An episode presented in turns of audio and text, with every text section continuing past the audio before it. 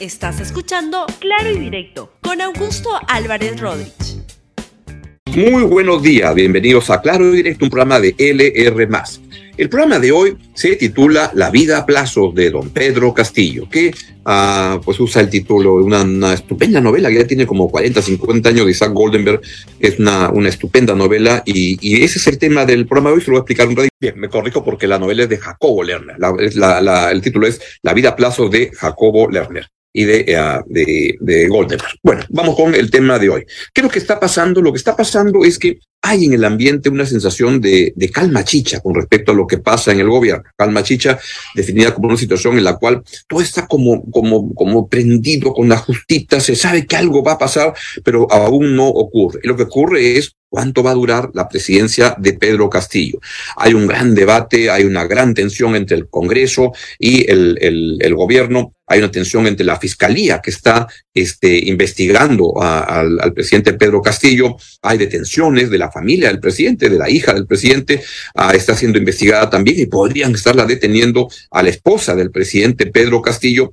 Y en ese contexto, todo se va viendo como una especie de, de, de microcosmos en el cual va por el, en un lado el gobierno, va por otro lado el Congreso, van las investigaciones de la, de la, de la fiscalía y cada domingo los programas de televisión traen más y más denuncias y ayer se dio información con respecto a la supuesta participación, pero que está cada vez más madura o más eh, evidente de Pedro Castillo en este escándalo de los ascensos militares y en la policía, por el cual se, co se cobraba un montón de plata, 40, 50 mil dólares a cada coronel que ascendía a general, y esto es una estafa total, es una corrupción enorme. Pero uno pregunta, ¿y si alguien tiene que pagar 50 mil dólares por ascender? ¿Cómo haces después para pagar ese dinero? Evidentemente, tienes que meterte en actos de corrupción para poder pagar ese dinero. No es poca cosa, 50 mil dólares, y ahí es donde estamos. En ese contexto, el presidente Pedro Castillo este, está respondiendo cada vez con intervenciones más fuertes en los mítines a, a los cuales asiste y en el Twitter. Se está volviendo un tuitero entusiasta y veamos la serie de tweets que puso el presidente Pedro Castillo este fin de semana. A ver si lo podemos ir poniendo, por favor. Hoy constaté que las pistas y del distrito de Margos están al 58% de ejecución. Esta obra tiene una inversión superior a 12 millones y beneficiará a más de 3 mil ciudadanos de la región Huánuco. También se evaluó la losa deportiva que ya está al 99% de avance. Es un, ya cuando uno ve esas cosas del presidente de la República, uno piensa, o tal como ha ocurrido en Anguilla y en muchas partes, si es que no hay un, un, chanchullo metido en que el contratista es alguien amigo de Palacio al cual lo quieren beneficiar. Es la, la verdad, lamentablemente, pero eso es lo que sucede día a día. El presidente apura una obra y uno dice, ¿quién se estará ganando acá? O el presidente quiere que asciendan a alguien y uno dice, ¿cuánto habrá cobrado ahí? Y luego también hay otros tweets que pone el siguiente. Reiteramos la invitación para este jueves en Palacio de Gobierno a las autoridades regionales de Huánuco para que asistan. Y en el otro dice, está como dando sensación al presidente de que está trabajando en, en obras, etcétera. Y agrega con el programa Mejoramiento Integral de Barrios de Vivienda Perú, el gobierno está invirtiendo presupuestos en pistas y veredas en varias regiones el Ministerio de Vivienda, debo este, comentar yo, este, tiene fuertes acusaciones de corrupción en la asignación de las obras. Vamos con los siguientes tweets, por favor, del presidente de la República. Las trochas carrozables no fueron prioridad para otro gobierno. Castillo se siente el fundador de todas las obras, pero sí para el gobierno del pueblo. Invoco a la clase política a mirar la realidad del país. Dejamos la confrontación inútil y trabajemos por la unidad del Perú. Y sigue, estamos elaborando un proyecto de ley para, el para que el presupuesto llegue directamente a los centros poblados. Ya hemos presentado al Congreso 47 iniciativas legislativas y aunque están encarpetadas, seguiremos insistiendo. Ahí el presidente quiere decir, yo trabajo y el Congreso no trabaja. Y hay más tweets del presidente, el entusiasta tuitero que se ha vuelto, este gobierno jamás va a hacer una persecución a los hijos del pueblo ni a sus dirigentes. Pero vamos a ser drásticos con aquellos que se llevan la plata del pueblo y desaparecen. Esto hay que repudiarlo. Se llevan la plata del pueblo, de eso lo están acusando al presidente Pedro Castillo justamente. Y esto de que este no va a ser persecución a los hijos del pueblo, este está por verse, la verdad.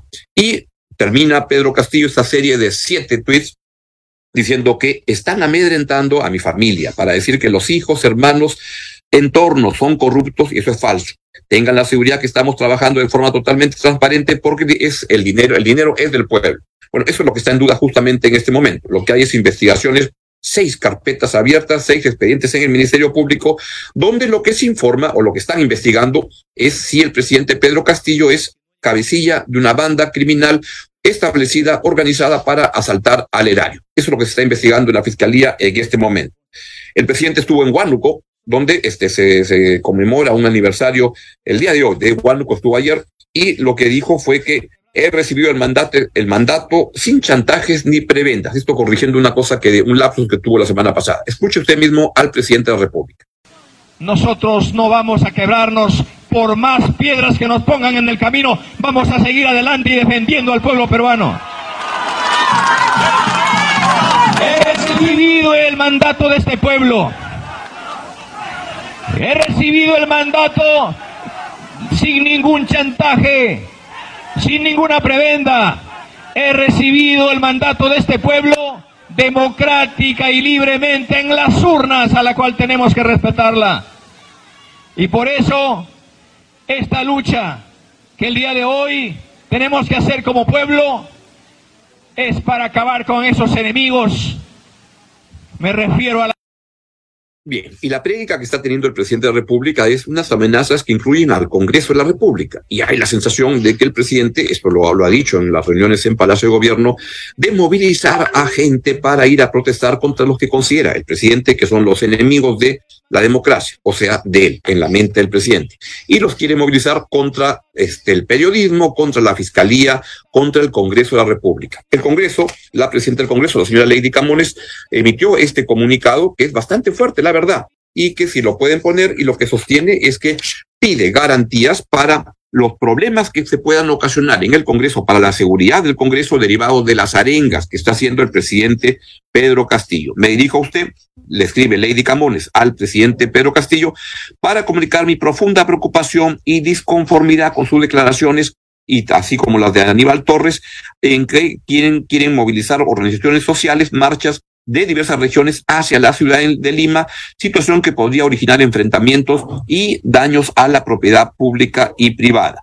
Y entonces le recuerdo el capítulo de la Constitución, donde se este, habla de la responsabilidad constitucional y la responsabilidad que el presidente asumiría, y le dice que en ese contexto solicitamos disponer de la instancia a competencia, las acciones necesarias para garantizar la seguridad tanto del personal como de las instalaciones del Congreso, recordándole la obligación de atender este pedido según el citado artículo antes y ahí van las cosas. Hay evidentemente una tensión enorme en el ambiente de dónde va a terminar todo este, este, este pleito, este choque de poderes entre el Congreso y el gobierno de Pedro Castillo de ahí van las cosas. Y yo creo que el gobierno, como se los he comentado antes en el programa, está cometiendo un grave, gravísimo error con una seria responsabilidad, una irresponsabilidad, debo decir, de estar arengando y amenazando con movilizar a movimientos, a marchas en contra de los que considera que son sus enemigos, porque hoy en día el presidente Castillo cree que todos son sus enemigos. Y en ese contexto, el día sábado se emitió un comunicado bien interesante, bien importante, de cuatro gobiernos latinoamericanos, que son los gobiernos de México, Bolivia, uh, Ecuador y Argentina.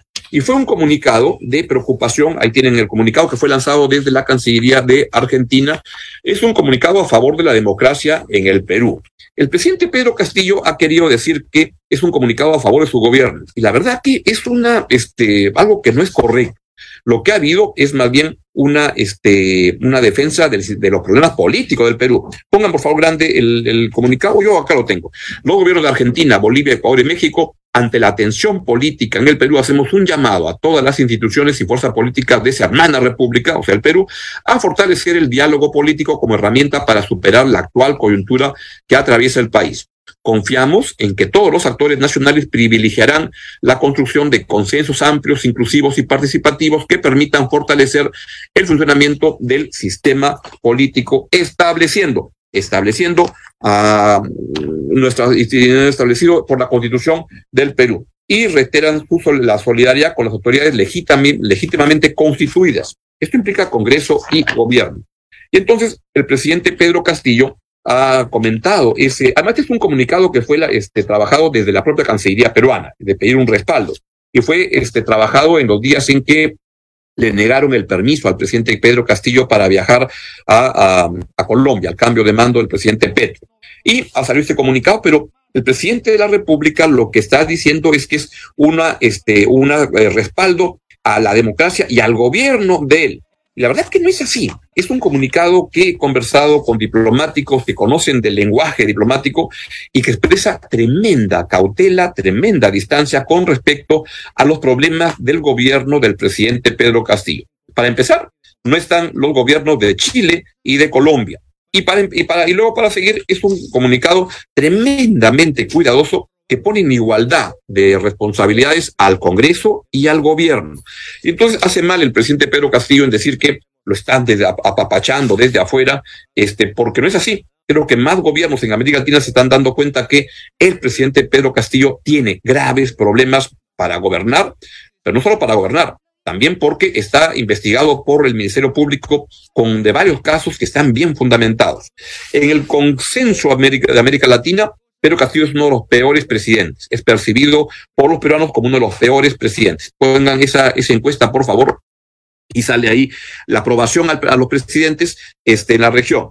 El, el, presidente peruano es el, el, tercero por abajo, con 15% de aprobación, y siguen solamente por debajo Miguel Díaz Canel, presidente de Cuba, y Nicolás Maduro, presidente de Venezuela verán que este no es un buen barrio en el que estamos y en cambio la posición del presidente de, Uruguay tiene una altísima aprobación de 74%, sigue de Boric con 49 y Duque, es la encuesta fecha antes del cambio de mando, con 40.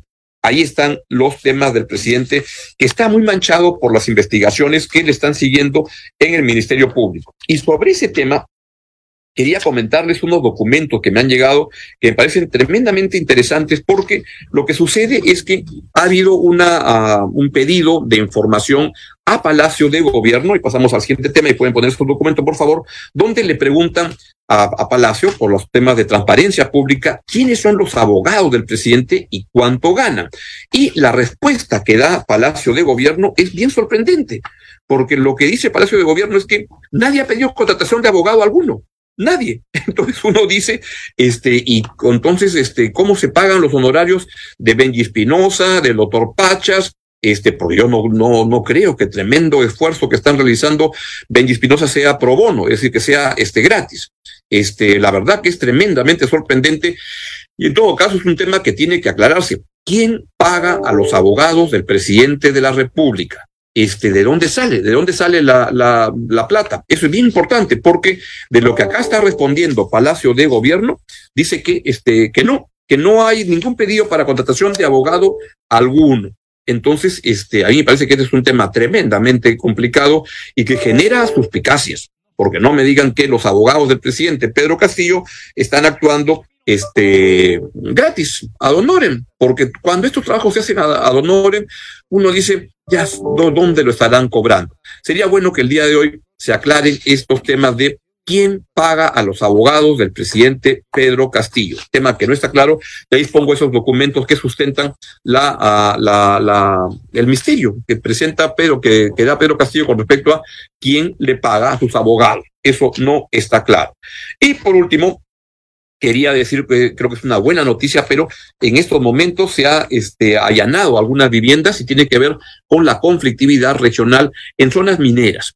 Como les hemos comentado en este programa varias veces antes, lo que existe es unos conflictos regionales muy fuertes que están afectando principalmente a la minería. Y el caso de las bambas, pues tiene que ver con un tremendo movimiento que está habiendo. Y ahí lo que se ha visto con mucha frecuencia es que desde un sector del gobierno, principalmente los sectores vinculados a Vladimir Cerrón, están motivando esta conflictividad regional para crear sus sueños, construir sus este, ideales de poder tener una empresa nacional del cobre, eh, tratando de, este, de, aburrir a, la, las empresas que están operando ahí toma que la verdad que dudo muchísimo que vaya a suceder, pero está en esa dirección. Pero todo esto tiene que ver con muchas mafias que están instaladas alrededor de las operaciones de la explotación de recursos naturales en el Perú. Y en ese caso, lo que está ocurriendo es que la Fiscalía allana en este momento viviendas en Cusco y Abancay en mega operativos por el caso Los Chabelos. Eh, la organización criminal Los Chabelos está integrada por los hermanos Jorge Martín y Frank Aníbal Chávez Otelo y funcionarios del Poder Judicial que habrían que se habrían beneficiado ilícitamente de la, a, la habrían beneficiado ilícitamente de la comunidad campesina de Huancahuire, Huancuire en procesos legales seguidos contra el Estado y la minera Las Bambas. Ojalá que esto se investigue a fondo porque lo que hay es, ya puede sacarle la, la, muy bien, lo que hay es mucho, mucha corrupción alrededor de esas operaciones de gente que asusa a, la, a las personas, a los ciudadanos, a las comunidades a favor de su billete a favor de su bolsillo. Y eso afecta, por supuesto, la, mm, la evolución de un sector tan importante como la, la, minería en el Perú. Bien, es todo lo que les quería decir. Es un contexto complicado donde desde fuera, desde dentro del Congreso de la República se queja ante el, ante el, ante el gobierno de que están armando movilizaciones para perturbar la marcha del Congreso. Desde fuera hay comunicados de gobiernos de la región que dicen que las cosas están muy complicadas en el Perú pero creo que los gobiernos de fuera ya están tomando distancia o cautela con respecto al gobierno del presidente Pedro Castillo en un momento en el cual también se especula que algunos gobiernos podrían estarle dando asilo al presidente Pedro Castillo si es que decide un día este, fugarse del Perú. Yo sospecho que, tal como están las cosas, sería lo mejor que podría ocurrir en este gobierno, que, ah, recordando a la novela La vida a plazos de don Jacobo Lerner, de Isaac Golden, una estupenda novela que escribió creo que hace 40, 50 años, pues el título le sirve a Pedro Castillo. La vida a plazos de Pedro Castillo. Bien, quiero terminar diciéndoles que si eres testigo de un hecho o denuncia, mándanos tu foto o videos a nuestro WhatsApp 941 000 000. O sea, 941 y todos siguen con ceros hasta el final. Y acá lo podemos ver en la parte inferior de la pantalla. Ese es el uh, WhatsApp donde pueden mandar información y todo. Y finalmente les comento que este programa se va a tomar un receso hasta fin de mes y por tanto, este, pues van a descansar un tiempecito de claro y directo aquí en el R+. Que estén muy bien y nos vemos a fin de mes. Chao, chao, que estén muy bien. Chao, chao. Gracias por escuchar Claro y Directo con Augusto Álvarez Rodríguez. Suscríbete para que disfrutes más contenidos.